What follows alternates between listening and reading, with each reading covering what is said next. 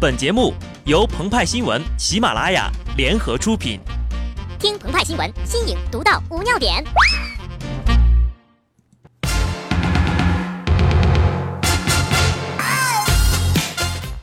本文章转自澎湃新闻澎湃联播，听众朋友们，大家好，我是机智的小布。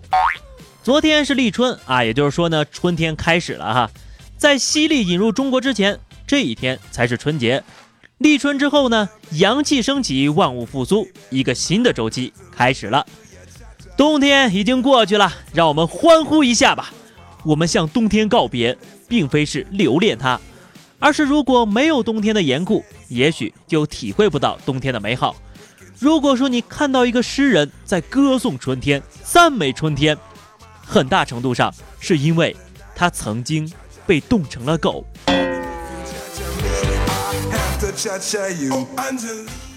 据资深不靠谱人类学家研究，在很久很久以前的冰河世纪，人类是要冬眠的，眼睛一闭一睁，好。冬天就过去了，想想就很美好啊。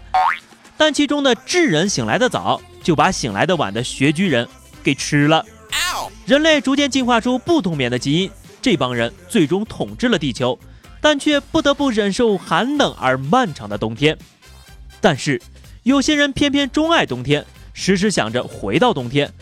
每当寒春料峭，他们就歌颂，就欢呼，极力要把人们拉回寒冬。当有一丝暖风吹过，他们就诅咒、叫嚣着要扼杀，说冬天才是符合人类生存的最佳环境。诗人艾青就听到窗外春天和冬天的争吵。春天说：“你真是冷酷无情，闹的什么也没有，难道糟蹋的还少吗？难道摧毁的还不够？”冬天说：“我也有我的尊严，我讨厌嬉皮笑脸，看你把我怎么办？我就是不愿意走。”所以呀，我觉得冷呢，并不是我爱讲冷笑话，而是冬天赖着不想走。既然立春了，为什么还这么冷呢？春天在哪儿呀？去问开化的土地，去问解冻的河流，去问南来的燕子，去问轻柔的烟柳。既然春天不可阻挡又这么美丽，为什么那些人还要阻止它，要留在寒冷肃杀的冬天呢？根据不靠谱人类学家继续研究，哈，那是因为长时间穿着兽皮制成的冬衣，兽皮已与它们连在了一起，脱不下来了。而且呢，在冬天呢，他们幻想着可以像史前时代一样吃人，幻想着可以只是因为生活方式的不同而消灭一种人。但是哈。他们仍然不能阻挡春天的到来，即使是在那严酷的寒冬，人们仍然坚定地相信那个美丽的未来，因为未来人们的眼睛，它有拨开历史风尘的睫毛，它有看透岁月篇章的瞳孔。哎妈，我咋这么文艺呢？现在春天开始了，是不是应该好好思考一下人生呢？古人说呀。一年之计在于春，一日之计在于晨。意思就是说呢，春天无比美好，早晨也无比美好，千万不能浪费，要好好的规划。我决定了啊，一定要用这个无比美好的时刻睡个回笼觉，否则一整天一整年都没有精神了。其他人呢，可不会像我这么不严肃哈，比如说中纪委。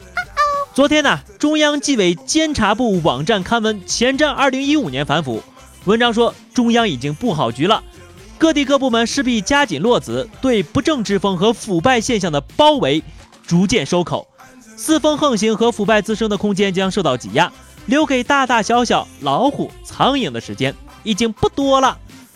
国足听到之后一哆嗦，幸好不是刘建宏的声音。